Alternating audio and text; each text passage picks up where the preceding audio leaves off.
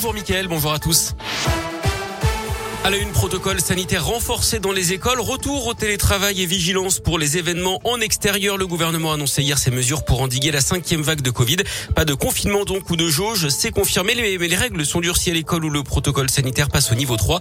À partir de jeudi, le port du masque sera de nouveau obligatoire à l'extérieur. C'était déjà le cas en intérieur. À partir de lundi, les règles sont également revues dans les cantines pour éviter le brassage des élèves. Concernant le télétravail, le gouvernement demande à toutes les entreprises qui le peuvent de le remettre en place deux à trois jours par semaine. Les discothèques, elles, vont de nouveau fermer leurs portes à partir de vendredi pour une durée de quatre semaines. Pour les événements en extérieur comme les marchés de Noël ou la fête des Lumières à Lyon qui commence demain, ils peuvent toujours se tenir, mais un pass sanitaire sera obligatoire dans les zones de consommation, là où on enlève nos masques. Enfin, concernant la vaccination des enfants, elle commencera le 15 décembre pour les enfants à risque. Elle pourrait être élargie à tous ceux âgés de 5 ans et plus d'ici la fin de l'année sur la base du volontariat.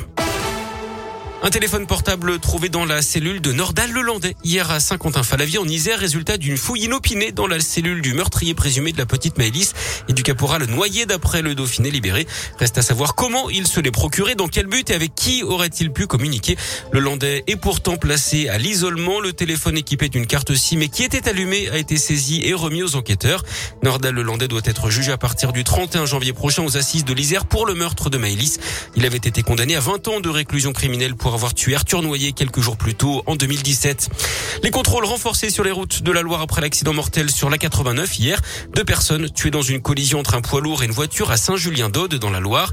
Tous les axes du département sont concernés par la multiplication de ces contrôles. 28 tués déjà sur les routes du département depuis le début de l'année. Un couple de la région disparaît en abandonnant ses enfants. Cet homme de 52 ans originaire de Monastier sur Gazeille en Loire et cette femme de 36 ans qui vient de Savigneux dans la Loire vivait dans le Cantal. Ils se sont volatilisés, laissant seuls leur fille de 13 ans et leur fils de 12 ans. Ils auraient disparu à une semaine d'intervalle. Un appel à témoins a été lancé et une enquête ouverte. Éric Zemmour reporte son déplacement en région lyonnaise. Le candidat d'extrême droite était attendu aujourd'hui, mais sa visite est remise à une date ultérieure, décision qui n'aurait pas de lien avec les incidents lors de son meeting à Villepinte dimanche.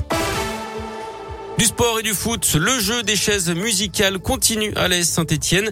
Après la mise à l'écart de Claude Puel, c'est Julien Sablé qui va assurer l'intérim à la tête de l'équipe professionnelle. Finalement, comme en 2017 après le départ d'Oscar Garcia. Je vous rappelle que les Verts sont derniers de Ligue 1. En rugby, un joueur de l'ASM à l'honneur, Damien Penaud, a inscrit le plus bel essai de la saison. C'était avec l'équipe de France face à l'Écosse lors du tournoi des Six Nations en mars dernier au Stade de France. Décision annoncée hier soir par la Fédération internationale de rugby.